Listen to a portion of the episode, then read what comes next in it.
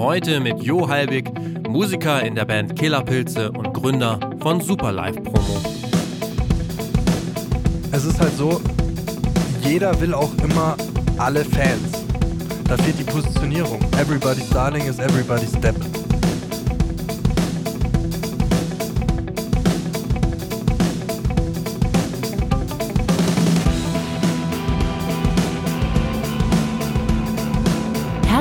Willkommen beim Redfield Podcast mit Alexander Schröder.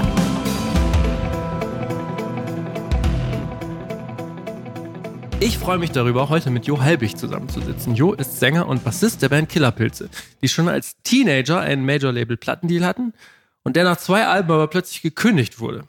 Daraufhin gründete die Band ihr eigenes Label und veröffentlicht seitdem die Musik einfach selbst. Im Dezember 2019 ist nach dem Album Nichts ist für immer, einer Abschiedstour und 17 Jahren Bandgeschichte Schluss. Zumindest vorerst und als Pause auf unbestimmte Zeit, wie die Band das jetzt noch so offen formuliert. Und dann hat der Jo bestimmt auch noch mehr Zeit für seine PR-Agentur Superlife Promo, Events wie dem Donauside Festival, das er initiiert hat.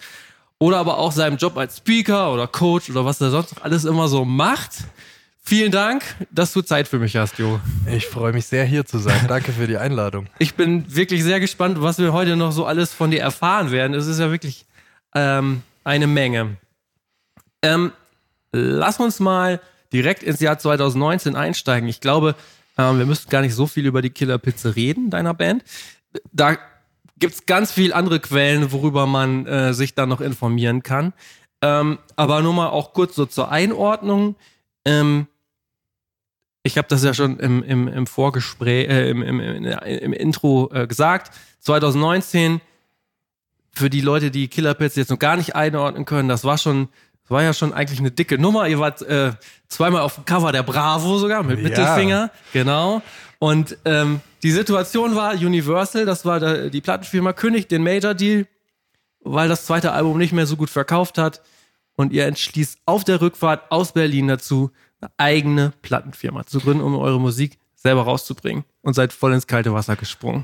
Genau, das ist jetzt ungefähr genau zehn Jahre her tatsächlich. 2009 äh, haben wir unser eigenes Label gegründet. Diese Rückfahrt, diese ominöse aus Berlin, die auch so passiert ist, war 2008. Ja, und somit veröffentlichen wir seit äh, zehn Jahren quasi auf eigenem Label in Ja. Verbund mit äh, Südpol Music aus München ähm, unsere Musik und sind da ganz gut gefahren mit. Mhm. Was war denn schwieriger, die geschäftlichen Dinge ans Laufen zu bekommen oder, naja, ich sag mal, das Image der gedroppten Band wieder äh, auf so einen Status zu kriegen? war beides sehr, sehr schwierig. Mhm. Also ich würde lügen, wenn ich sagen würde, äh, das äh, Geschäftliche war leicht zu handeln. Mhm. Also wir hatten das Glück, damals ein Umfeld äh, vorzufinden hier in München durch Südpol Music damals auch, die uns A, ein bisschen aufgefangen haben und Mhm. B uns auch ein bisschen an der Hand genommen haben. Ja. Man muss sich vorstellen, ich war damals 20, mein Ja. Bruder war 17. Ähm, und es ist natürlich dann, wenn man von einer Major-Label-Vergangenheit kommt, wo ganz viele Leute Ja. für einen arbeiten, eine große Umstellung, alles in die eigene Hand zu nehmen. Also ähm, Stichwort Video, äh, Aufzeichnungen, äh, Marketingplanung, Releaseplan, also Mhm. all das, was halt dazugehört bei einem Label, auf einmal selbst zu machen. Und ja, da haben wir dann relativ früh angefangen, Excel-Tabellen zu wälzen und, Okay. äh, und, und Budgets äh, zu verwalten und auch einzutreiben und so weiter. Aber äh, schwieriger war auf jeden Fall der Weg, ähm, das Image der Teenie-Band umzukehren. Mhm. Ähm, das war ein sehr, sehr, sehr langer Weg und äh, vielleicht komischer Zufall oder äh, äh, schwierig zu glauben, aber jetzt, zehn Jahre nach diesem Label-Deal, habe ich äh, oder seit diesem eigenen Label, habe ich tatsächlich äh, wirklich das Gefühl, wir sind vollumfänglich angekommen. Ähm, sowohl in der deutschen Musikszene als das, was wir sein wollen, als auch in Sachen Kredibilität, wie auch immer. Äh, es hat lange gedauert, ja. Okay. Und was war so aus ähm, geschäftlicher Hinsicht das, das größte Problem im ersten Jahr? Ich, also wie wart ihr zum Beispiel aufgestellt vertriebsmäßig? Ähm, puh, das ist jetzt schon eine Weile her. Also ich kann mich erinnern, dass wir sämtliche, damals wurden ja tatsächlich noch mehr CDs verkauft als heute. Ähm, und wir, also ein großes Problem war, wir kamen aus der Major-Label-Vergangenheit. Unser zweites Major-Album hat nur noch in Anführungszeichen äh, 50.000 Mhm. Einheiten verkauft.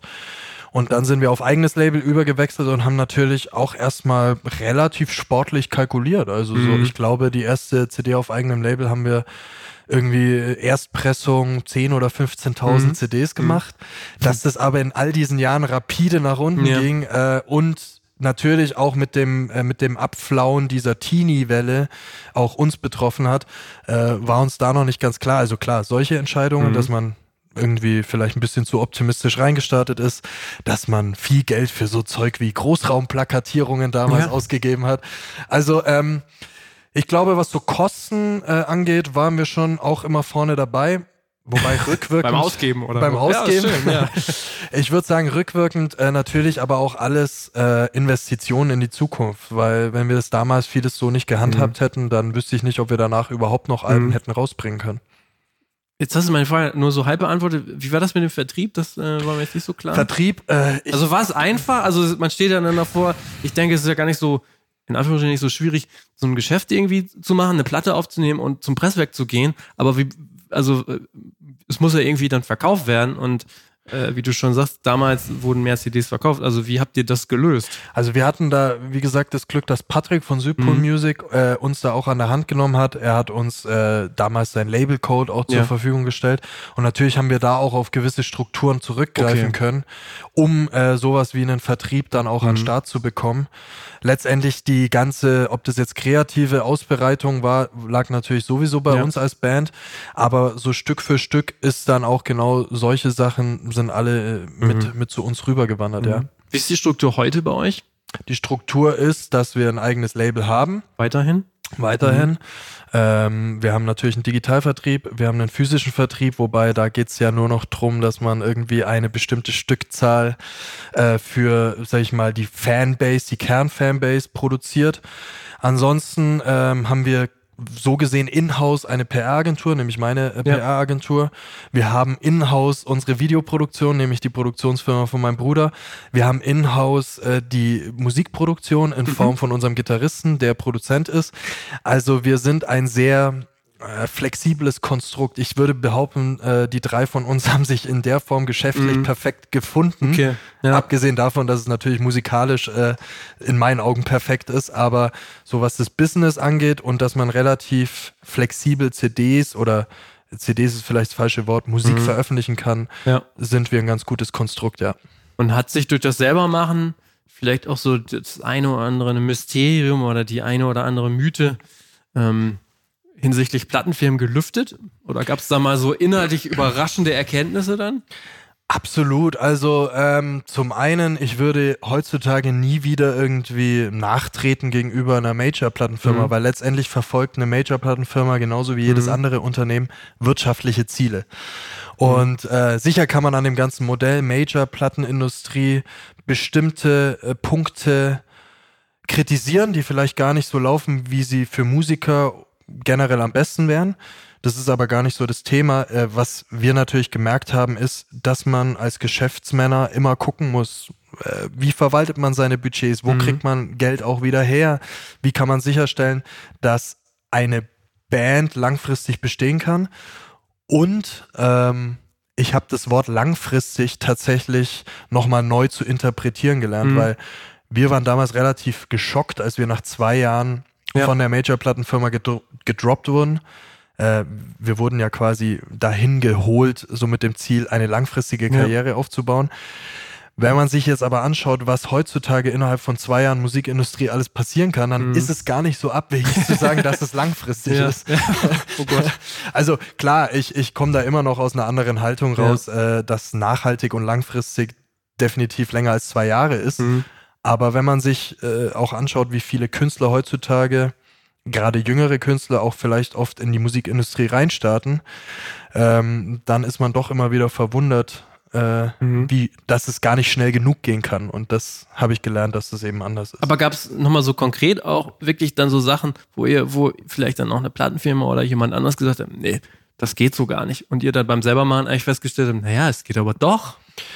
Ja, Videos günstig drehen.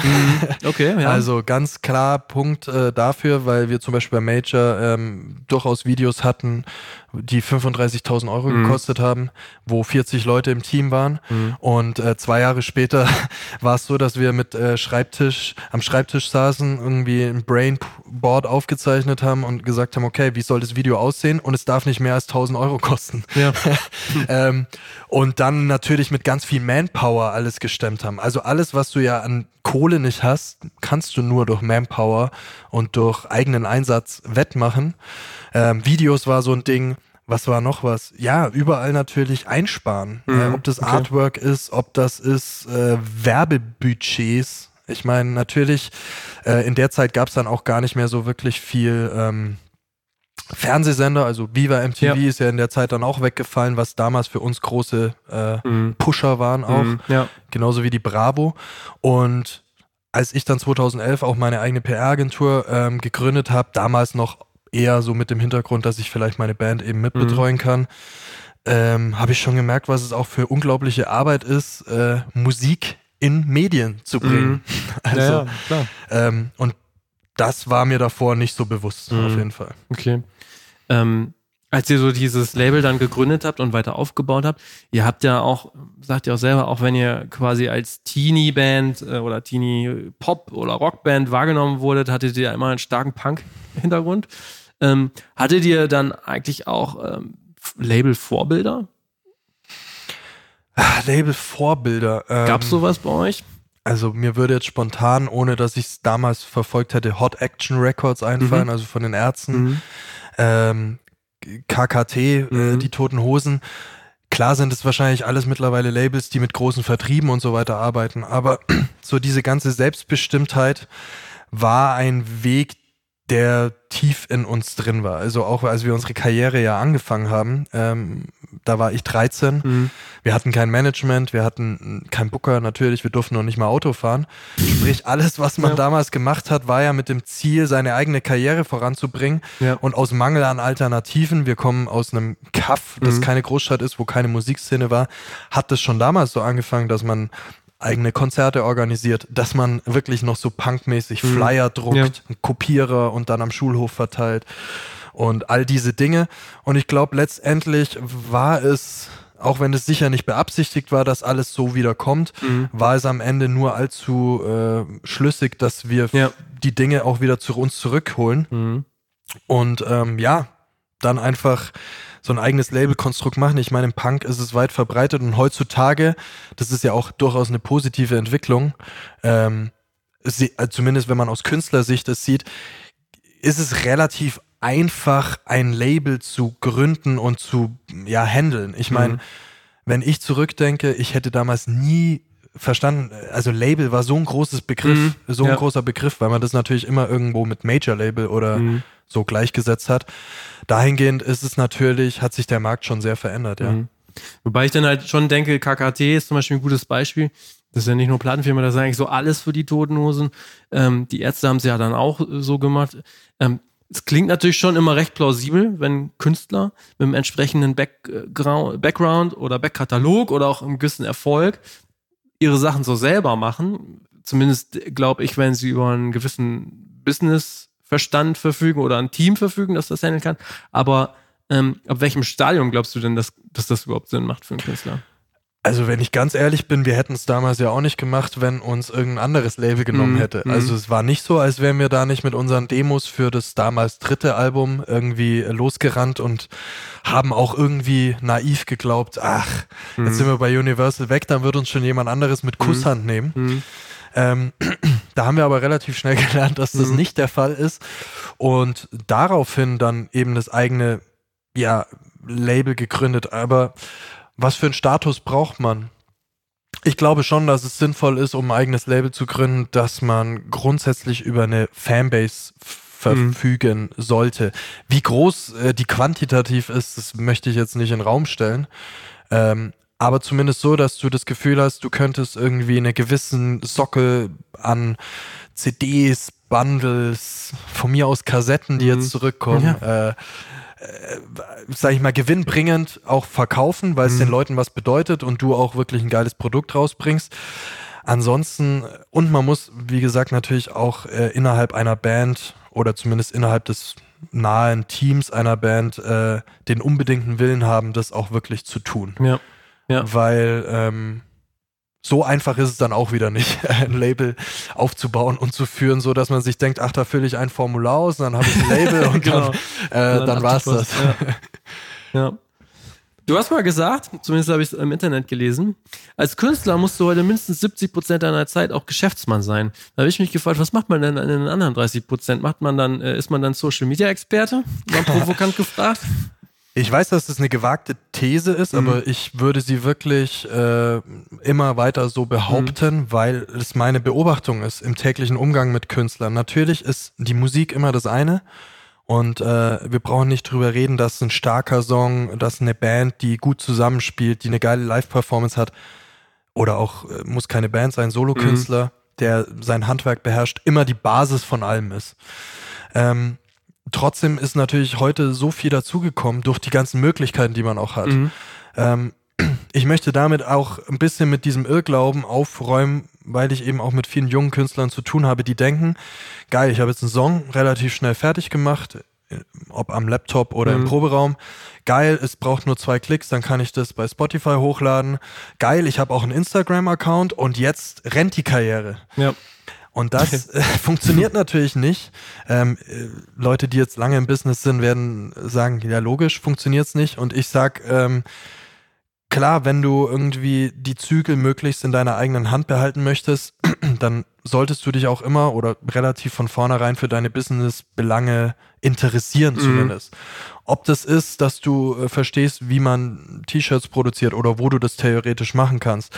Ähm, dass man einfach natürlich, wenn man mit seiner Musik auch irgendwo hinkommen will, ein gewisses Ziel verfolgt, äh, Strategien aufsetzt, weil dieses, wie ich es jetzt gerade dargestellt habe, so ein bisschen, es ist ja alles da und wir legen jetzt einfach mal planlos los. Soll bitte jeder Künstler machen, weil das ist ja auch ganz wichtig so zum Lernen. Aber ähm, ich merke immer, dass ganz viele Künstler heutzutage sagen, ja, ja, ich will auf jeden Fall erfolgreich sein und ich will auf jeden Fall dies und das und vor vielen Leuten spielen. Aber äh, die ganze Arbeit, die ganze Administration, die ganze Planung, die ganze Strategie oder wie du sagst, allein wie viel man auf Social Media Zeit verbringt und gar nicht mal auf Social Media, sondern mit der Content-Erstellung, Mhm. Richtig. ist natürlich unglaublich. Ähm, hätte ich vor zehn Jahren niemals geglaubt, dass das mal so wird. Ähm, heutzutage. da sagst du, du bist, was, bist du 29? Ja. ja. So. nee, 30, 30. Okay. Ähm, aber äh, ja, ich meine, äh, soll so die verlängerten Arme von der äh, weg von der Musik. Also heutzutage reicht es halt leider nicht mehr, nur ein Konzert Ja. zu spielen. Das ist total geil. Du brauchst eigentlich auch jemand dabei, der dieses Konzert mitfilmt Mhm. und dann schneidet und dann kannst du das äh, zweit auswerten oder eine Live-DVD machen. Und da muss man schon an unglaublich viel denken. Deswegen bringt mich das so zu dieser These, dass man auch Geschäftsmann sein sollte und die überhaupt mal die ganzen verschiedenen Bereiche kennen muss. Mhm. Okay. Ähm, du hast ja Kommunikationswissenschaft studiert, mit dem Fach Pädagogik, fand ich auch sehr gut, ja. ist ja in der Musikbranche wahrscheinlich hervorragend angebracht. Ja, es war jetzt nicht so, also es hat mir jetzt nicht so viel geholfen, aber äh, Pädagogik, weil meine, Ja. Weil meine Mom auch Pädagogin Ah, war. okay. ähm, du hast aber parallel, hast du eben schon erzählt, 2011 deine eigene PR-Agentur Superlife äh, Promo gegründet. Das hast du schon gesagt, äh, schon dann auch, um die eigene Band zu promoten.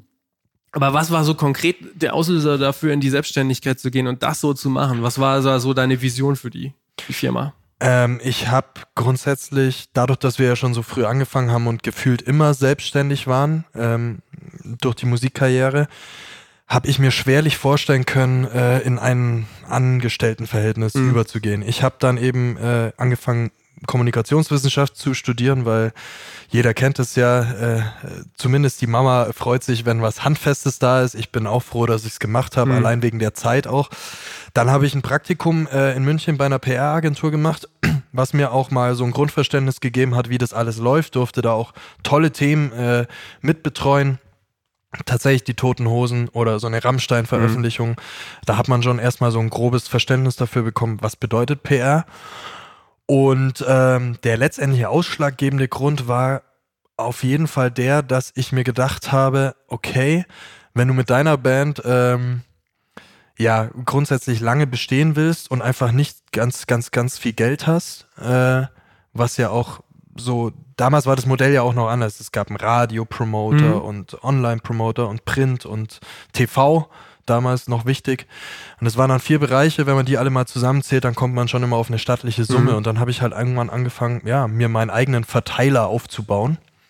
Bisschen so örtliche Sachen mitpromotet, Ja. weil ich natürlich auch, brauchen wir nicht drum rumreden, äh, neben den Killerpilzen auch Geld verdienen musste Ja, und ja. wollte. Und äh, das war so das Erste, was mir ähm, ja da so in die Quere kam. Daraus haben sich dann viele Dinge entwickelt. Wie gesagt, örtliche Shows erstmal promoted, dann die ersten Veröffentlichungen. Ähm, dann habe ich hier angefangen, eigene Events in München zu machen, bis hin zu einer Partyreihe, die jetzt seit Mhm. viereinhalb Jahren läuft. Alles so aus ein bisschen diesem, wie sagt man in Bayern so schön, rumwursteln. Ja. Also da war natürlich noch ganz viel Unsicherheit dabei, Mhm. wo führt mein Weg letztendlich hin. Ich äh, bin auch ganz ehrlich, ich habe das lange Zeit wirklich so als Ein-Mann-Ding Mhm. betrieben, äh, weil ich auch diese Flexibilität sehr genossen habe. Und jetzt so über die letzten eineinhalb Jahre habe ich mir halt eben auch Strukturen aufgebaut, Mhm. wo man dann auch sagen könnte, ja, das ist jetzt eine Agentur, da sind Mitarbeiter, wir betreuen jetzt auch durchaus andere Themen, weil ich ganz lange Zeit einfach auch, ähm, ich habe es letztens in deinem Podcast gehört, ähm, überhaupt gar keine Werbung für mich selbst Ja. gemacht Mhm. habe. ja. Ja. Also es war tatsächlich so, ähm, wenn ich Glück hatte, hat irgendjemand mal erzählt, dass ich gute Arbeit mache. Ich selber war aber immer auch ein bisschen gefangen in meinem Ding so, ich bin doch Musiker, ich bin Mhm, bei den Killerpilzen, wir haben irgendwie 200.000 Alben verkauft. Ist ja mega peinlich, wenn ich jetzt erzähle, dass ich von der Musik nicht leben kann. Ähm, oder von der Musik alleine nicht leben kann oder wie auch immer man es definiert. Man kennt es ja, es gibt Tour-Veröffentlichungsjahre, wo das besser läuft Ja. und dann muss man aber halt auch Mhm. schauen. Mhm. Und es war so eine ganz große Mindset-Blockade. Und dann ähm, habe ich mich mit einigen Leuten unterhalten, die einfach gesagt haben, hey Jo, du machst geile Arbeit. Wieso, wieso machst du nicht mal Werbung für dich, anstatt immer nur für die anderen so? Und äh, so blöd es klingt, als diese Blockade gelöst war, ähm, ging es auch ja, steil bergauf. Aber ihr macht auch im Grunde genommen alle Bereiche, die du ja eben auch auf, aufgezählt hast, ne?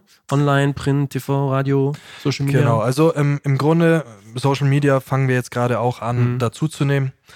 Ähm, Im Grunde war meine Idee einfach zu sagen, es gibt heute nicht mehr diese vier unterteilten Bereiche und man muss auch äh, sagen, wir arbeiten mit vielen Künstlern, die, äh, die, sag ich mal, im Newcomer-Status sind, wo man einfach jetzt nicht äh, ja, äh, sagen muss, hey, wir bringen dich jetzt zu Late Night Berlin oder so. Mhm. Natürlich wäre das schön und es klappt mitunter mal, aber äh, das ist nichts, womit man sagen kann, äh, da Mhm. starten wir jetzt rein, Mhm. sondern die Aufbauarbeit passiert einfach bei vielen, vielen kleinen Medien ähm, mit vielen unterschiedlichen, ja, äh, also mit viel Fokus, der unterschiedlich ist, ob es jetzt Print, Radio, TV ist.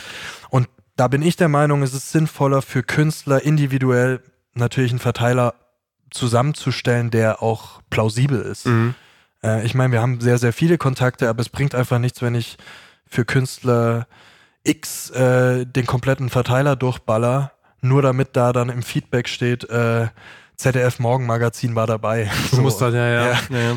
Aber macht ihr, also machst du dann auch äh, äh, Promo für deine Band, für Killerpilze? Ja, Also du rufst irgendwo an, sagst so, das ist die geilste Band und äh, macht was mit denen. Ist das Ja. nicht so ein bisschen komisch?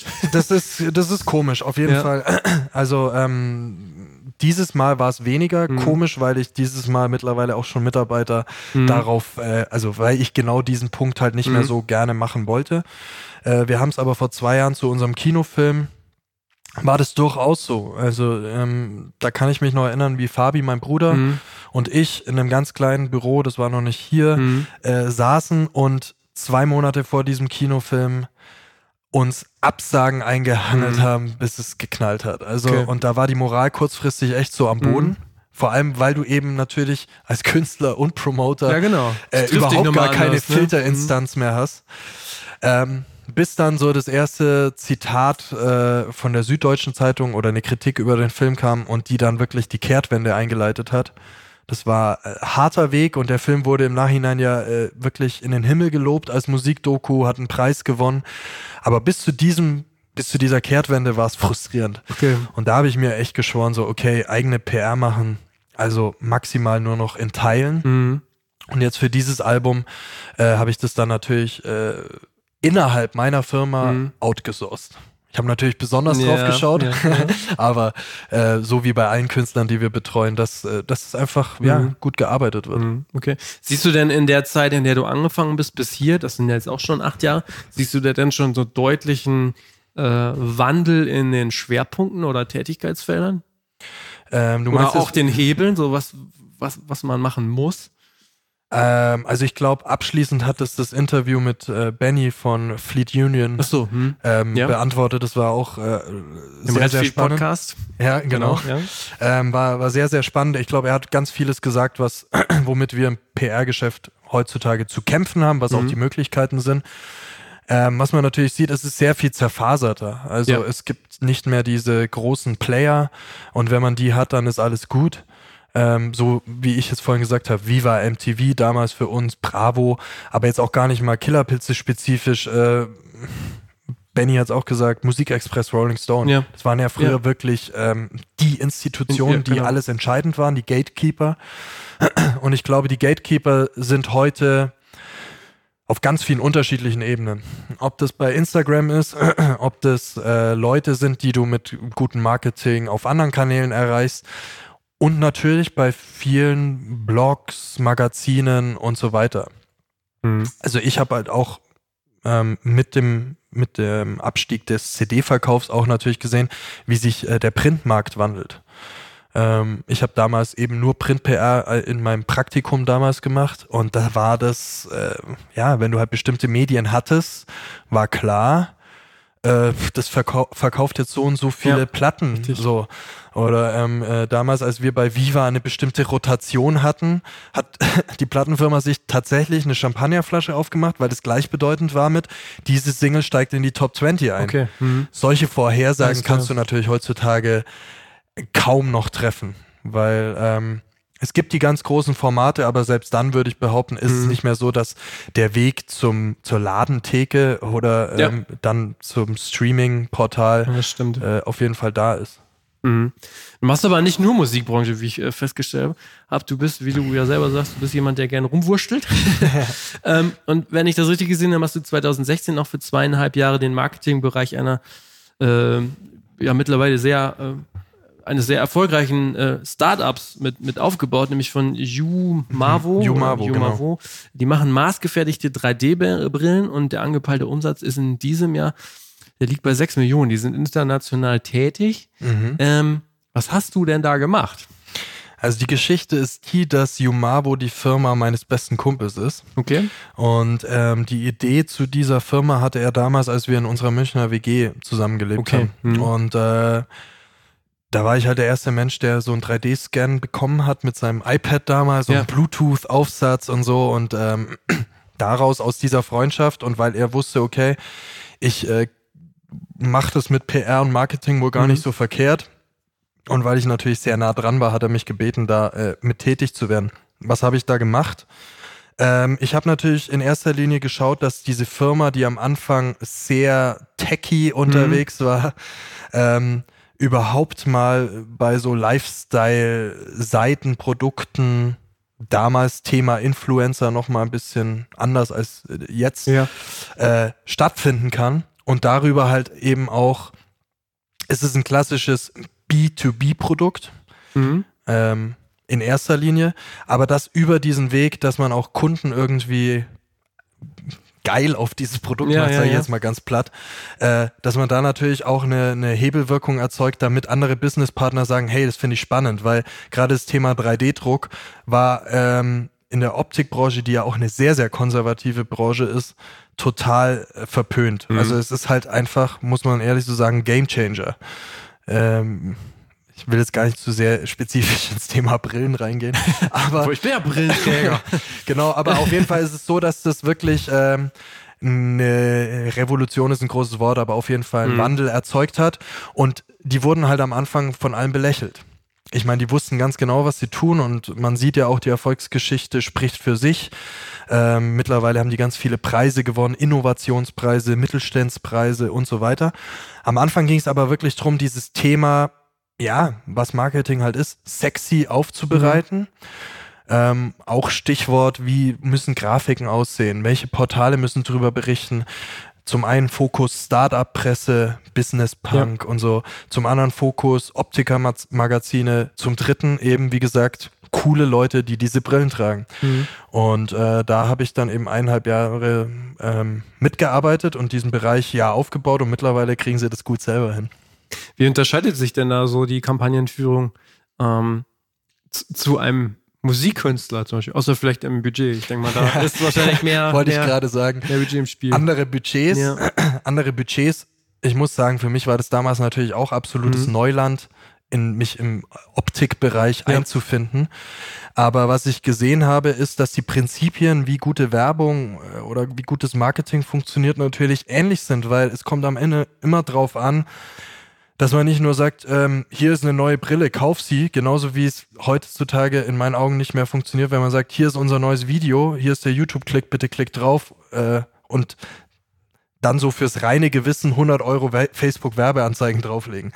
Äh, das wird niemandem hinterm Ofen hervorlocken, was es sicher komplizierter gemacht hat, gutes Marketing zu machen. Auf der anderen Seite äh, finde ich es äh, spannend, weil Ideen sind gefragt. Und Ideen, finde ich, im Bereich Werbung, Marketing sind halt unerlässlich und das war im Grunde genauso das gleiche in der Optikbranche. Natürlich ähm, kommt es auch immer darauf an, dass man eine klare Kante fährt. Also ich weiß gar nicht mehr, was wir damals bei Jumavo äh, gemacht haben. Aber wenn es jetzt zum Beispiel so ein Satz gewesen wäre, nagel mich nicht drauf fest, mhm. Äh, die Revolution für die Optikbranche. Und damit gehst du in ein Optikmagazin. Dann ist auf jeden Fall sicher, dass das für Reibung sorgen wird. Und da kommt wahrscheinlich auch ein bisschen meine Killerpilze-Vergangenheit durch. Mit schlechter Presse oder mit Reibung habe ich mich relativ schnell abgefunden, weil die Killerpilze waren immer was sehr Polarisierendes ähm, zumindest in der Anfangszeit, ähm, wo man sich wirklich dran gerieben hat. Heutzutage ist es eher auf anderen Ebenen, da sagt man dann so, äh, was krass, die gibt's immer noch mhm, oder ja. so. Ja, ja. ähm, aber es ist auf jeden Fall etwas, wo man direkt ein Bild dazu hat. Und ich glaube, das ist das, was idealerweise äh, ein Image, Werbung, Marketing auch irgendwie über einen Zeitraum schafft, dass man sagt, ey, waren das nicht die, die, die mit dem mhm, Satz oder ja, die mit ja. dieser Botschaft oder die, die gesagt haben, die Revolution für die Optikbranche mhm. zum Beispiel. Was unterstreicht ja auch einfach diese, diese These, dass man sagt, naja, wenn ich halt nicht so viel Marketingbudget habe oder generell, ich brauche die pfiffigen Inhalte, dann brauche ich halt auch weniger Marketingbudget. Ähm, ja, also ich sage mal so, das eine kann immer ein Hebel für das andere sein. Ja. Wenn du eine pfiffige Idee und gutes Marketingbudget hast, dann wirst du noch mal mehr erreichen, als wenn du nur eine pfiffige Idee hast und mhm. wenig Budget. Wobei ich selber kein großer Fan davon bin, äh, unglaublich viel Geld äh, für Marketingbudgets auszugeben, weil ich kenne natürlich auch ähm, Musiker, ich bin selber Musiker und ich weiß, dass man eben gucken muss, wie man seine Sachen investiert und eher investiert man dann halt in eine gute Live-Show, als jetzt nochmal 1000 Euro für eine Facebook-Werbung. Wobei ich oft beobachte, dass es glaube ich, eher daher kommt, dass viele Leute schlechte Erfahrungen mit Facebook-Werbung gemacht haben, weil sie gar nicht verstehen, was da eigentlich passiert und wie man es richtig nutzen kann. Ähm, und dann ist natürlich ein großes Misstrauen da, wenn man irgendwie sagt, okay, jetzt haben wir für die Single 100 Euro äh, investiert, haben aber hauptsächlich Likes aus, äh, keine Ahnung, schieß mich tot und nicht aus dem Land, aus dem wir das eigentlich haben wollten. Da liegt grundsätzlich äh, da ist noch nicht so viel Verständnis dafür mhm. da. Wobei natürlich dann die Vorgehensweise natürlich auch generell ähm, meines Erachtens sich schon unterscheidet, beziehungsweise das gar nicht so mh, mm, umsetzbar ist. Denn wenn du jetzt von einer Firma ausgehst, die wirklich ein Produkt verkauft, ähm, eine Brille oder was auch immer, die geht dann ja einfach hin und dann spricht man ja von dem Skalieren. Das heißt, aha, ich stecke 1000 Euro rein, ich sehe, das funktioniert gut, ich habe den und den Return. Also wenn ich jetzt nochmal 1000 rein stecke, dann passiert das gleiche. Also stecke ich noch mehr rein und noch mehr rein und du baust dir diesen Funnel auf. Da würde ich ja eher sagen, so, ich kann mir gerade nicht vorstellen, dass das bei Bands in irgendeiner Weise so funktioniert. Ne, ähm, äh, ich, diese Skalierung, oder? Die Skalierung ist sicher äh, das große Thema, mhm. wie immer bei PR mhm. auch. Also ich meine, was ist letzten Endes messbar? Äh, wenn, wenn wir mit einer, wenn wir mit Superlife Promo ein Thema aufbauen und arbeiten, was da alles an Arbeit stattfindet, was da an Netzwerken stattfindet, was vielleicht sich letztendlich natürlich in bestimmten Artikeln oder Rotationen oder Playlisten erstmal niederschlägt, aber was da unbewusst auch ganz viel passiert. Ähm, eine Band kann ich jetzt nennen, Youth OK zum Beispiel, die wir jetzt hier betreut haben dieses Jahr. Eine Band, äh, wo man einfach merkt, okay, die sind komplett neu reingestartet. Ähm, was da jetzt in einem Jahr passiert ist, ist wirklich eine Erfolgsgeschichte. Und was mir persönlich immer wichtig ist bei Superlife Promo, und so begreife ich PR, sie muss halt nachhaltig sein. Und ähm, das muss man, ich glaube, das dürfen auch Künstler verstehen, dass vieles, was wir machen, äh, natürlich auch auf die Zukunft ausgerichtet ist. Man kann auch alles immer auf Press promoten. Mhm. Also man kann auch sagen, hey, in zwei Wochen kommt die Single und ich schreibe jetzt den Medienpartner jeden Tag und rufe den an und mach das und push den so richtig und dann ist der halt aber halt abgefuckt. So. Und äh, das braucht's natürlich nicht. Ähm, dazu ist gute Planung notwendig, wie lange Vorläufe und so weiter.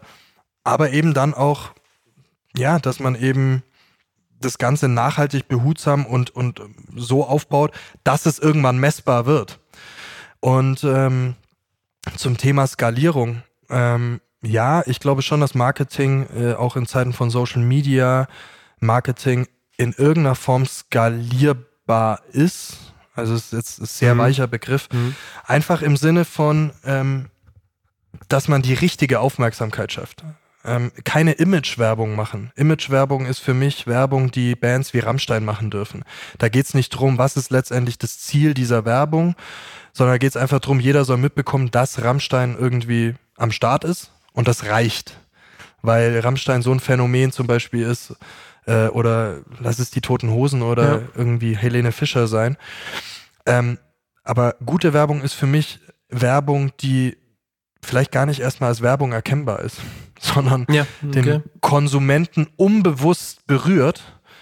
Ob das eine Textbildschere ist oder ähm, einfach eine gute Idee, ein guter Inhalt mhm. verbunden mit Musik.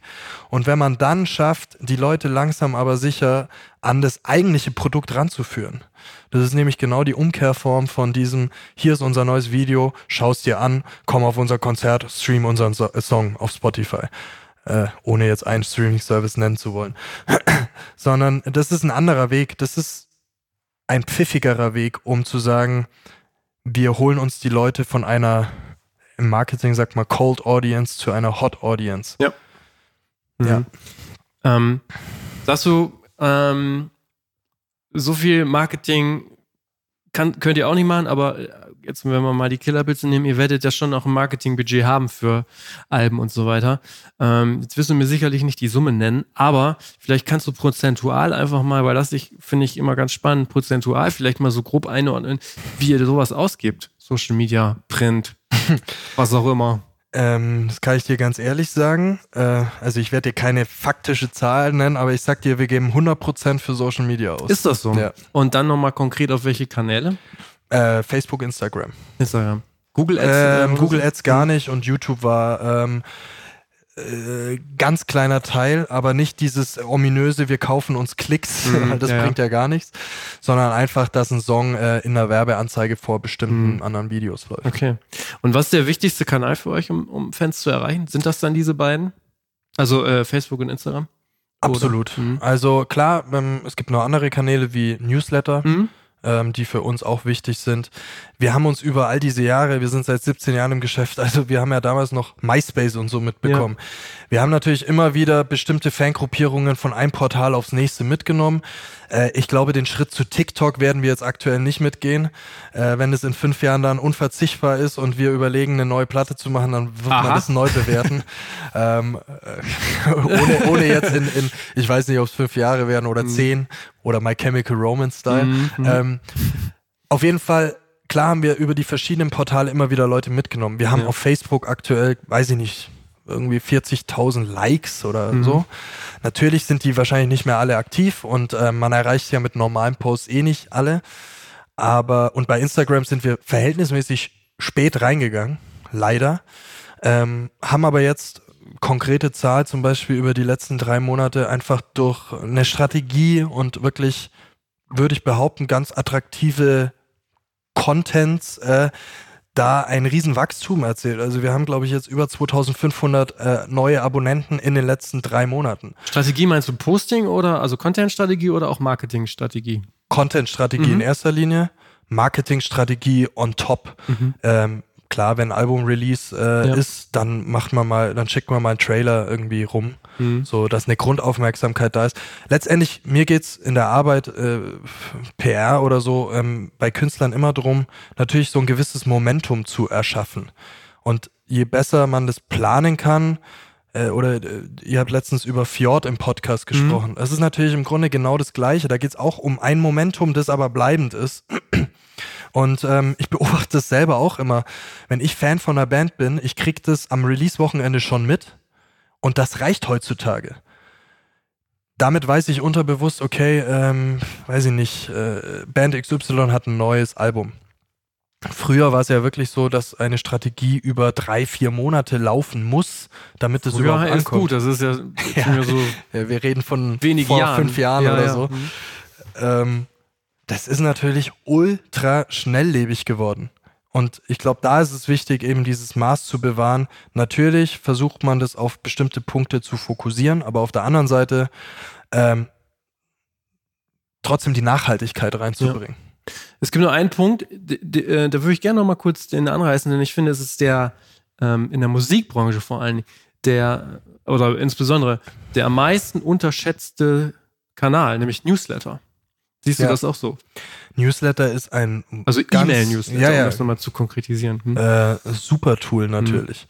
Ähm, ja, also ich meine, ich bin jetzt nicht der Fachmann für Newsletter-Marketing. Da gibt's ja dann auch noch mal einzelne Leute, die, die da sicher mehr verstehen. Aber allein ein Newsletter sich aufzubauen, wie arg viel direkter als ins Mailpostfach deiner Fans kannst du kommen? Wahrscheinlich gar nicht. Und vor allem Newsletter ist dann eben auch ein Tool, das im Zweifel mehr Inhalte offenbaren kann, als es ein Instagram-Post manchmal tut. Vor allem bist du in einem anderen Modus. Also wenn du auf Instagram bist, dann bist du im Scroll-Modus. Wenn du auf Facebook bist, dann bist du auf der Suche womöglich nach Unterhaltung. Wenn du deine Mails checkst, legst du eine andere Ruhe an den Tag. Äh, ich heute erst wieder, ich meine, die Band, die das tatsächlich in Deutschland, finde ich, am besten versteht, sind die Toten Hosen.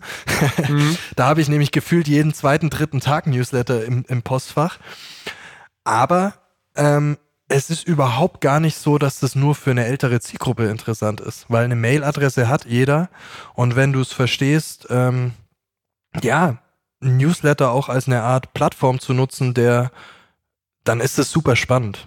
Also ich finde es wirklich ein stark unterschätztes und sehr, sehr schönes Tool. Ja, also äh, da stimme ich absolut mit dir überein und ähm, so dieses Argument, was dann manche dann äh, bringen, naja, liest doch eh keiner mehr, kann ich einfach nicht glauben so lange. Naja, wer, wer schon mal bei Zalando äh, was bestellt hat oder ähm, äh, bei Fressen ab Hundefutter bestellt hat, der also das hat ja alles schon einen Grund, so, dass die da ballern ohne Ende und man kann da sich, also man kann das ja auch am eigenen Verhalten dann durchaus vielleicht mal hinterfragen, inwieweit das so im Unterbewusstsein dann ist.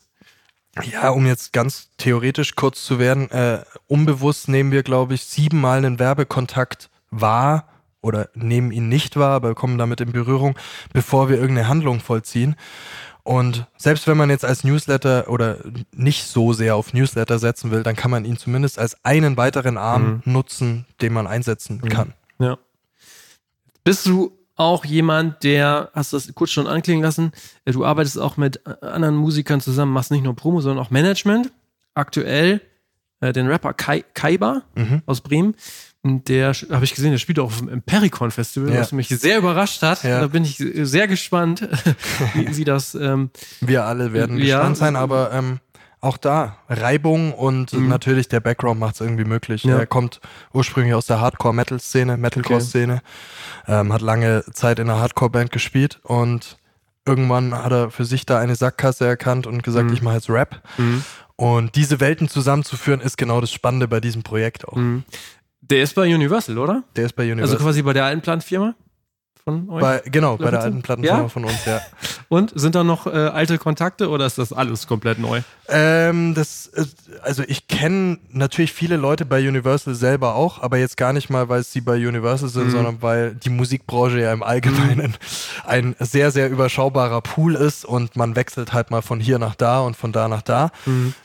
Aber in der Tat ist es so, dass wir die Entscheidung überhaupt zu einem Major zu gehen, also man muss auch sagen, wir waren da im Gespräch mit Columbia Records America zum Beispiel, äh, was für uns alle in Anbetracht der Zeit äh, relativ unfassbar war, wenn du da mit dem Senior A&R, Mhm. der gerade aus dem Meeting mit Travis Barker kommt und die neue Blink-Platte irgendwie bespricht, auf einmal im Skype-Call sitzt. Ähm, das war schon alles sehr, sehr un unglaublich, aber auch schön. Man lernt ja nie aus. Ähm, warum wir zu Universal sind, weil da auch ein persönlicher Draht da war, der mir ein gutes Gefühl gegeben hat und vor allem den Künstlern ein gutes Gefühl gegeben hat. Also da hat man gemerkt, da ist jetzt für die Schraube, die es als nächstes braucht. Und ich bin ja jetzt nicht der Verfechter der Major-Industrie, das muss man dazu sagen. Aber für den Künstler in dem Stadium, wo er war, er hatte einen Viral-Hit ähm, und hat ihn aktuell, um da einfach weiterzukommen, ähm, ist einfach eine gewisse Power gefragt, die wir so jetzt nicht an den Tag hätten legen Mhm. können. Okay, also fand ich spannend zu sehen, dass du quasi ein zweites Mal da wieder vorfährst. Ähm, Viral Hit ist ein ganz gutes Stichwort. Was ist so der wichtigste Kanal da? Ich habe gesehen, äh, TikTok? TikTok. Ist das tatsächlich so? Hm. Ähm, Kaiba ist äh, der Künstler, der ähm, ja also eine unfassbare Historie jetzt da in den letzten fünf Monaten an den Tag gelegt hat. Ich glaube, sein Song wurde in, ist kein Scheiß, 500 Millionen, über 500 Millionen äh, TikTok-Memes äh, verwendet. Ähm, um ehrlich zu sein, ich kann das auch manchmal nicht greifen, Ja, ja, natürlich. Aber ähm, ja, das äh, schlägt sich natürlich auf sämtliche andere Plattformen nieder und die spannende Arbeit ist für mich tatsächlich jetzt bei Kalber gar nicht der Viral-Hit, weil der Mhm. ist so und der kam glücklicherweise durch unsere Arbeit oder als wir schon angefangen haben zu arbeiten, ist der entstanden. Wie ist der denn entstanden? Durch TikTok. Also Ja, es, war aber, tatsächlich, äh, so- nee, es war tatsächlich so, dass äh, Jesse ähm, angerufen wurde und gesagt bekam, hey, du bist ein Star auf TikTok und da hat er noch gar nicht gecheckt, was TikTok ist. Und dann ist er darüber und dann war sein Song einfach unter sämtlichen ähm, Memes, also im weitesten Sinne. Also da gibt's äh, eine Szene, wo einfach 15-sekündige Videos, ähm, ähnlich wie Memes, online gestellt werden, ob das jetzt so Pärchen-Memes, Tanz-Memes, Skateboard-Memes waren es ganz viele, Leute, die irgendwie einen krassen abgefahrenen äh, BMX- oder Skateboard-Trick landen und dann kam halt immer dieser Drop von dem Song. Ja, aber wo, also, ihr habt nicht rausgefunden, wie das entstanden ist. Nein, das ist äh, das, Das ist total äh, abgefahren. Es ist wirklich viral gegangen. Ja. Also klar hat er seinen eigenen Account da so Mhm. ein bisschen gefüttert, aber es war unerklärlich, wie so dieser Part von dem Song einfach, das ist halt dann, wie es oft so ist, hat Mhm. sich dann entsponnen. Irgendwelche TikTok-Influencer haben das dann genommen, haben es Mhm. aufbereitet und dadurch wurde das immer größer und hat halt dann auch tatsächlich auf viele andere Bereiche konvertiert. Aber was ich sagen wollte ist, das eine ist der Viral-Hit, das Spannende ist, eher ihn als Künstler zu entwickeln. Ähm, ich wollte nie ins Management und ich würde auch behaupten, dass ich das jetzt nicht äh, plane auszubauen. Okay. Bei ihm war es einfach so, das hat gut gematcht äh, im Moment. Er hat, glaube ich, viele von Verhaltensweisen an den Tag gelegt, die ich mit äh, in dem Alter auch hatte. Okay, wie ich- alt ist er denn? Ist er auch noch Er jung, ist jetzt 24. oder? Okay. Hm. Ähm, ich meine aber so diese Situation, dass man relativ überfordert ist, was mit so, einem passiert. Ähm, also Hype, Stichwort Ja, Hype ja. in einer gewissen Form. Und ihn da so ein bisschen an die Hand zu nehmen und ich, wir haben da auch echt einen super fairen Deal, wo wir sagen, hey, Mhm. wenn es für dich passt, cool. Wenn es für dich nicht passt, dann Mhm. ist es auch kein Knebelvertrag Mhm, oder so. Ähm, und ihn einfach da ein bisschen an der Hand zu nehmen und ihm Strukturen aufzubauen und vor allem jetzt zu gucken, wie man so einen Künstler einfach auch wieder ähm, ja, am Markt etablieren kann. Mhm. Und äh, jetzt haben wir einen schönen Booking-Partner gefunden, jetzt kümmern wir uns um Merchandise, jetzt schauen wir natürlich auch, wie man eine Fan-Community, abgesehen von diesem ungreifbaren, ich meine, äh, seine Songs werden hauptsächlich überall auf der Welt gehört, außer in Deutschland. Und für mich ist das Spannende zu sagen, wie bringt man diesen Künstler jetzt nach Deutschland und macht das. Thema hier auch mal überhaupt begreifbar, weil alle sagen, wie, der kommt aus Bremen.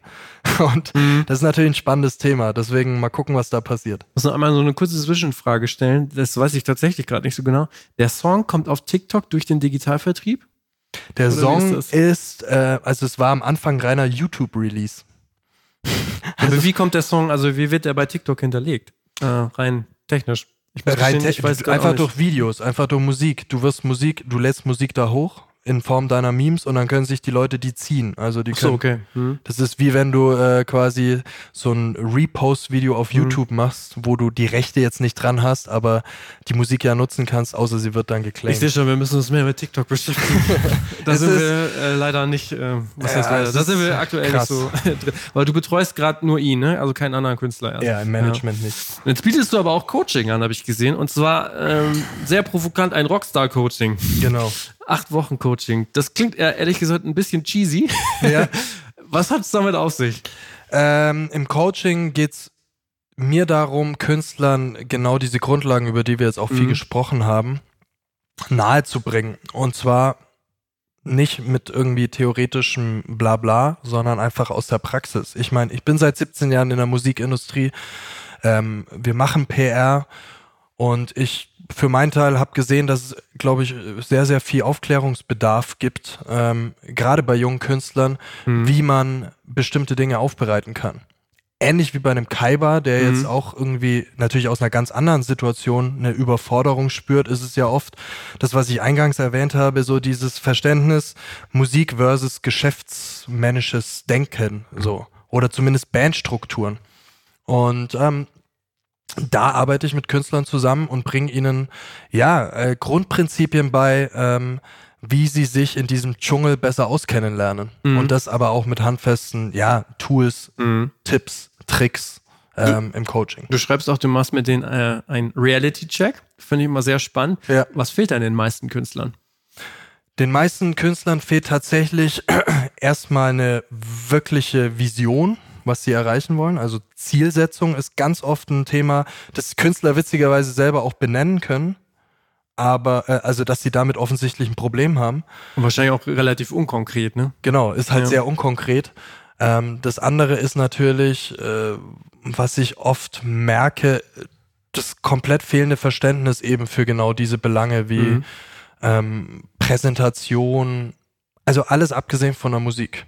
Musik, ähm, alle wissen, dass sie wahrscheinlich viel Zeit mit Management und solchen Aufgaben verbringen, aber warum sie das nicht besser strukturieren, äh, da fehlt ihnen das halt das Wissen und äh, da versuche ich eben mit ihnen konkret ranzugehen und dran zu arbeiten.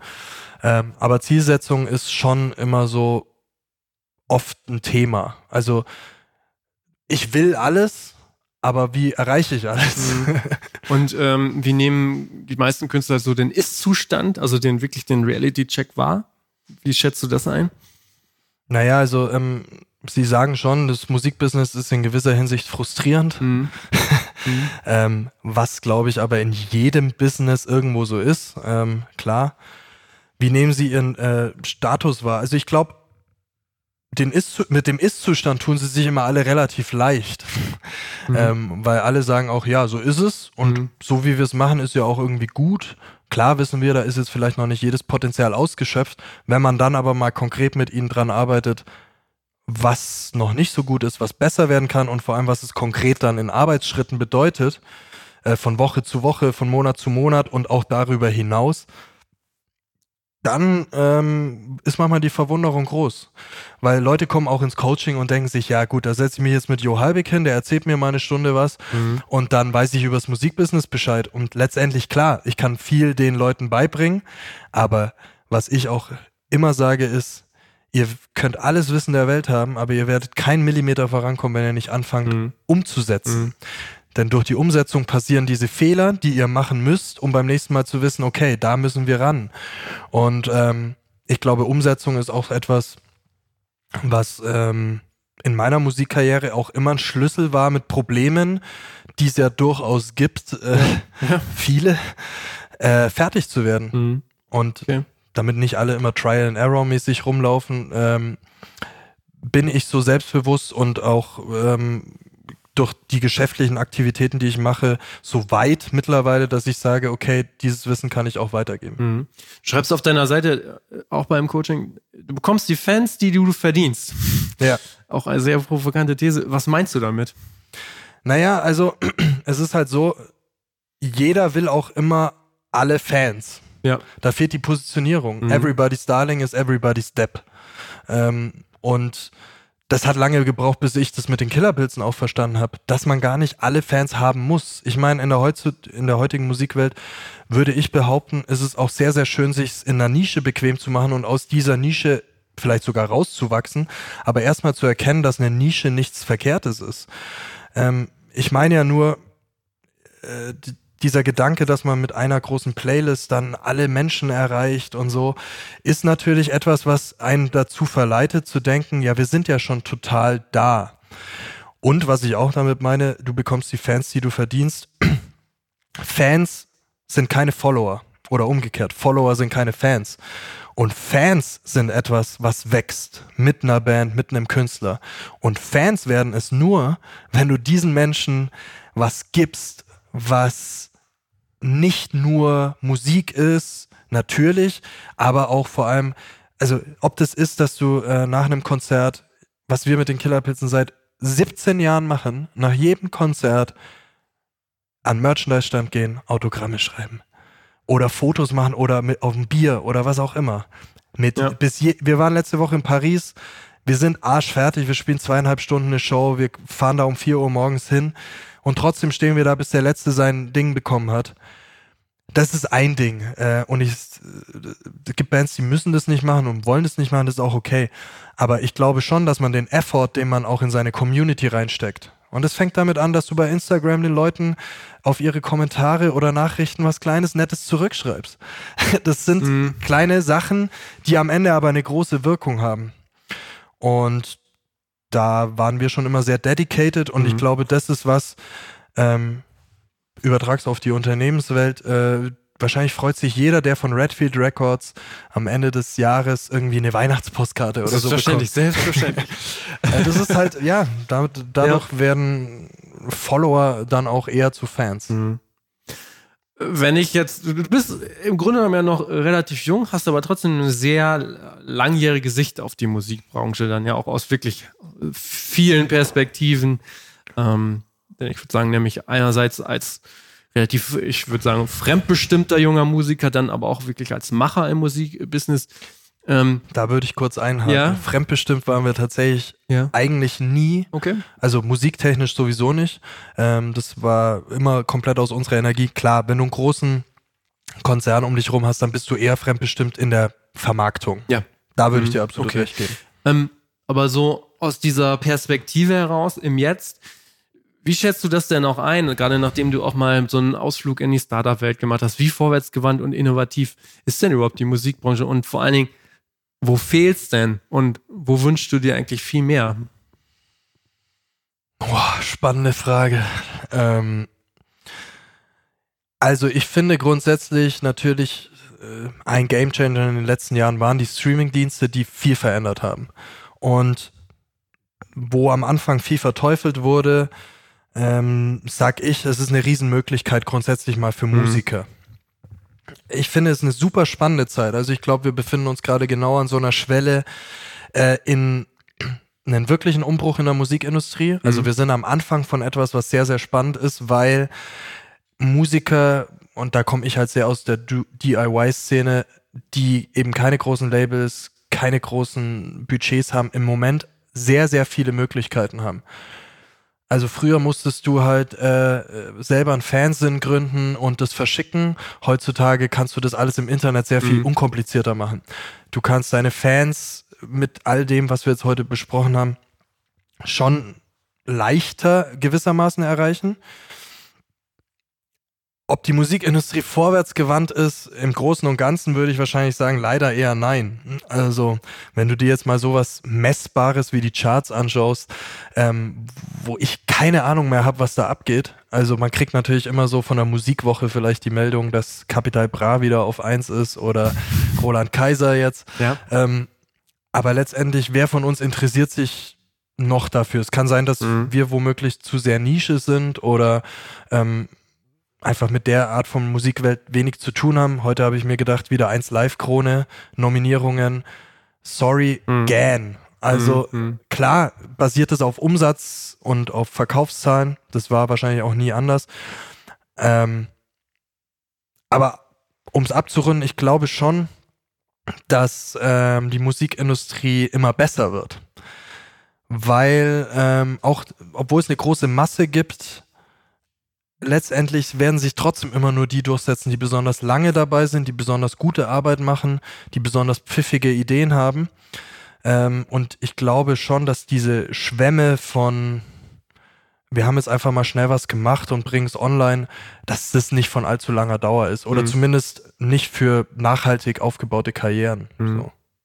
Und woher holst du dir so den Input oder die Inspiration zur Musikszene, was gerade los ist in der Branche oder darüber hinaus so? Oder aber auch als Unternehmer so, hast du da sonst irgendwelche Leseempfehlungen, Podcast-Tipps, was auch immer? Den Redfield Podcast natürlich. Selbstverständlich. Den höre ich sehr gerne. Ähm, also was ich immer schon spannend finde, ist zum Beispiel Music Business Worldwide. Ähm, kennen wahrscheinlich auch einige. Da kriegt man immer einen ganz guten Einblick, ähm, was so wirklich auch im Großen los ist. Also keine Ahnung. Spotify hat den CEO verloren. Was kann sich dadurch ändern? Mhm. ähm, ist jetzt nichts, was mich unmittelbar in Ja. meiner täglichen Arbeit betrifft, aber ähm, ist zumindest ganz spannend, das so zu wissen. Ähm, wo höre ich oder lese ich noch rein? Ich meine, ich versuche immer so ein bisschen zu analysieren, warum bestimmte Dinge so funktionieren, wie sie Mhm. funktionieren. Und äh, das ist eben oft zurückzuführen auf Sachen, die wir heute angesprochen haben. Mhm. Image, Positionierung, ähm, gute Strategien.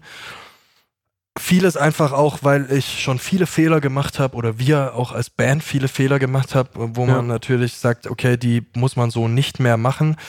Ähm, die Bruce Springsteen-Biografie würde ich immer empfehlen. Die ist Okay. äh, grundsätzlich für Musiker mal Ja. sehr interessant, um zu wissen, dass man auch, wenn man erst mit 36 seinen ersten Nummer 1-Hit hat, wenn man das so als Maß nehmen Mhm. will, äh, dass es durchaus lange dauern kann. ähm, das finde ich auch immer gewissermaßen beruhigend. ja. Ja. Ähm, was höre ich mir noch an oder schaue ich mir noch an? Ich, äh, da gibt so einen Typen aus England, äh, der heißt The Baker Says. Mhm. Ähm, Carl Hitchborn heißt er, der hat Ja, äh, die Band ja. The Hannah ja. Innerhalb von zwei Jahren durch eine bestimmte, durch bestimmte Strategien, ähm, zumindest behauptet er das ähm, gewissermaßen, ich bin mir jetzt da nicht ganz sicher, aber der hat durchaus spannende Ansätze so. Der fällt durch extrem äh, ag äh, aggressive oder halt sehr äh, groß angelegte Facebook-Werbung auf. Ja, Ja. also das war sicher auch damals ein Hebel, warum diese Band es Mhm. gemacht hat. Ja. Aber da siehst du, was natürlich Ja. grundsätzlich möglich wäre. Mhm. Ähm, okay. Und in Deutschland, ja, also wie gesagt, äh, Musikwoche liest man natürlich immer mal wieder so ein bisschen. Und äh, PR-Marketing technisch, Kennst du den Low Budget High Spirit Newsletter? den kenne ich tatsächlich auch, ja. Mhm. Das Äh, ist zum Beispiel. Grüße nach Leipzig, glaube Ja, ich, nach oder? Leipzig. das wäre zum Beispiel meine Empfehlung da, wenn du Genau, halt ja. das, ähm, so, oder als Ergänzung einfach, ne? Genau. Ähm, okay, ja. Ach so, eine kleine Side-Note, die würde ich doch noch mal gerne äh, erzählen bzw. abfragen. Du bist seit 2015 ausgebildeter Rhetorik-Coach. Mhm. Ähm, dich kann man als Keynote-Speaker oder auch als Vortragsredner äh, buchen. Zum Beispiel Business, Selbstmotivation, Zielerreichung, Marketing. Ähm, vor wem trittst du denn da überhaupt auf? Tatsächlich vor Unternehmen. Okay. Also wirklich ähm, mittelständische Unternehmen. Äh, manchmal gibt's äh, ja selbstständigen äh, Kreise oder so. Ähm, da geht's im Wesentlichen auch nur drum. also ich erzähle denen jetzt nicht, wie sie zum Beispiel ihr Business strukturieren müssen. Mhm. Oder ich gebe ihnen lediglich, ähm, ich glaube, das ist auch was, was wichtig ist, aus der Praxis natürlich Impulse, wie man mit bestimmten Dingen auch umgehen kann. Oder wie wir jetzt zum Beispiel Marketing äh, denken Mhm. und machen. Oder schließt da natürlich auch oft so den Kra oder die, den Bogen zur Musikindustrie. Weil ich glaube, die Musikindustrie ähnelt sich einfach äh, vielen anderen Businessbereichen natürlich auch insofern, dass es immer um Menschen geht und dass du immer Menschen erreichen willst. Wir in der Musik reden natürlich von Fans und in anderen Bereichen heißen die Kunden. Ähm, und trotzdem, äh, es gibt durchaus noch konservativere Branchen als die Musikindustrie, will ich damit sagen. Die Optikbranche zum Beispiel. die Optikbranche ja. zum Beispiel. Ähm, das ist aber nichts, was ich jetzt äh, die ganze Zeit mache, sondern da ergeben sich hier und da mal Gelegenheiten ja. und das ist ganz spannend, weil man damit natürlich auch immer mit äh, interessanten Leuten zusammentrifft. Ähm, aber mein Herz, äh, meine Leidenschaft ist wirklich zu 100% die Musik äh, und das macht, das ist halt ganz schön, dass sich ähm, da ein guter Weg gefunden hat, zum einen selber Musik machen zu können, zum anderen einfach anderen Leuten auch helfen zu können, äh, Bands zu betreuen und trotzdem bin ich ja noch lange nicht irgendwie, also ich hoffe, ich darf noch viel lernen und ich mhm. hoffe, ich äh, kann noch viel lernen und bin mir das bin mir auch ganz sicher. Freue mich einfach immer mit Leuten zusammenzuarbeiten oder als auch wie wir zusammengefunden haben. Das ist das Schöne an der ja. Musikindustrie. Ja, also äh, ob es jetzt ein Reeperbahn-Festival ist, wo ich dieses Jahr leider nicht da sein konnte und jetzt schon für nächstes Jahr äh, dabei bin, den Familienurlaub zu kippen, damit uh. ich da sein kann. War aber halt auch immer so, ich muss ehrlich sagen, ich war auch nie einer, der so groß in diesem Business-Kontext drin war. Ja. Also ich habe jetzt nie diese ganzen Netzwerktreffen und so weiter mitgenommen, sondern ähm, das kommt sicher aus meiner Killerpilze-Vergangenheit raus, habe mir erstmal so eine eigene Insel erkämpft und kenne natürlich schon viele Leute ähm, und, und freue mich immer, wenn man die dann bei bestimmten Gelegenheiten mhm. wieder trifft. Ja. Aber es war erstmal so ein bisschen unterm Radar schwimmen und ähm, mhm. jetzt ist es schön, einfach zu sagen, okay, let's work together und lass coole, lass coole Sachen machen, einfach gute, gute Dinge, Pro Produkte, Bands, CDs, ja. Songs rausbringen. So. Ja, cool. Gibt es denn noch irgendwas, was du in der nahen Zukunft jetzt vorhast, wenn du demnächst massiv mehr Zeit hast? Gibt es äh, noch irgendwelche Pläne, die man von dir demnächst jetzt mal. Ähm, tatsächlich wird es was sein, worüber ich mich an, worüber ich mir an Weihnachten Gedanken machen werde. Okay. Wir sind jetzt erstmal bis Ende des Jahres auf Tour, spielen dann unsere bis dato größte eigene Show, was auch schön ist, so nach all den Jahren. Und dann denke ich, werde ich einfach mal A, Wochenenden genießen. Etwas, was ja. ich in den letzten 17 Jahren kaum hatte. Und ähm, mir fällt schon was ein, würde ich sagen. Okay. Also klar, wir werden natürlich hier mit Superlife Promo ähm, neue Bands betreuen und ähm, all diese Bereiche weiter pflegen, aber ich werde bestimmt auch irgendwie musikalisch irgendwas machen. Ich bin sehr gespannt. Ich bedanke mich für das Gespräch. Ich Vielen wünsche Dank euch dir. weiterhin noch alles Gute äh, auf der Abschiedstour. Und Vorerst Abschiedstour. Ja, genau, richtig, äh, so. Und äh, weiterhin alles Gute mit der Agentur und den vielen anderen neuen Ideen, die hoffentlich noch kommen. Vielen, vielen Dank für die Zeit und fürs Vorbeischauen. Mach's gut. Ciao. Ciao. Ja, vielen Dank fürs Dranbleiben. Das war das Gespräch mit Jo Halbig. Wer mehr ähm, über die Killerpilze und die Geschichte, diese wahnwitzige Geschichte der Killerpilze hören oder erfahren möchte, dem kann ich eigentlich nur den ähm, Musikmanager-Podcast von Valentin Geiselder ans Herz legen. Da spricht der Jo auch nochmal sehr detailliert, wie das damals war, ähm, als sie voll durchgestartet sind. Ansonsten, ja, nochmal vielen Dank fürs Dranbleiben. Also es ist gerade unglaublich, was mit diesem Podcast passiert. Ähm, wir haben schon über 500 Abonnenten, was mich total geflasht hat, ehrlich gesagt. Also danke, danke, danke. Auch danke an jeden, der eine Bewertung bei iTunes geschrieben hat, denn das bringt uns richtig voran. Der Podcast ist umsonst und ähm, wenn du jetzt noch eine Bewertung abgeben möchtest und dich da einreihen, es wäre grandios und wirklich eine gute Hilfe. Ansonsten passiert bei uns auch immer recht viel bei Redfield Records. Wir haben ähm, kürzlich eine Single von der Alex Mofa Gang veröffentlicht, zusammen mit Sebastian Matzen.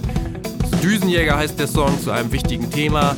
Ähm, dazu gibt es dann auch noch eine 7-Inch Vinyl ähm, als Benefizaktion zugunsten von Pro Asyl. Schaut euch das mal an. Wir haben auch noch weitere Musik veröffentlicht von anderen Bands. Ähm, das seht ihr dann ja selber. Ansonsten, ja, habt noch eine gute Woche. Macht's gut. Ciao.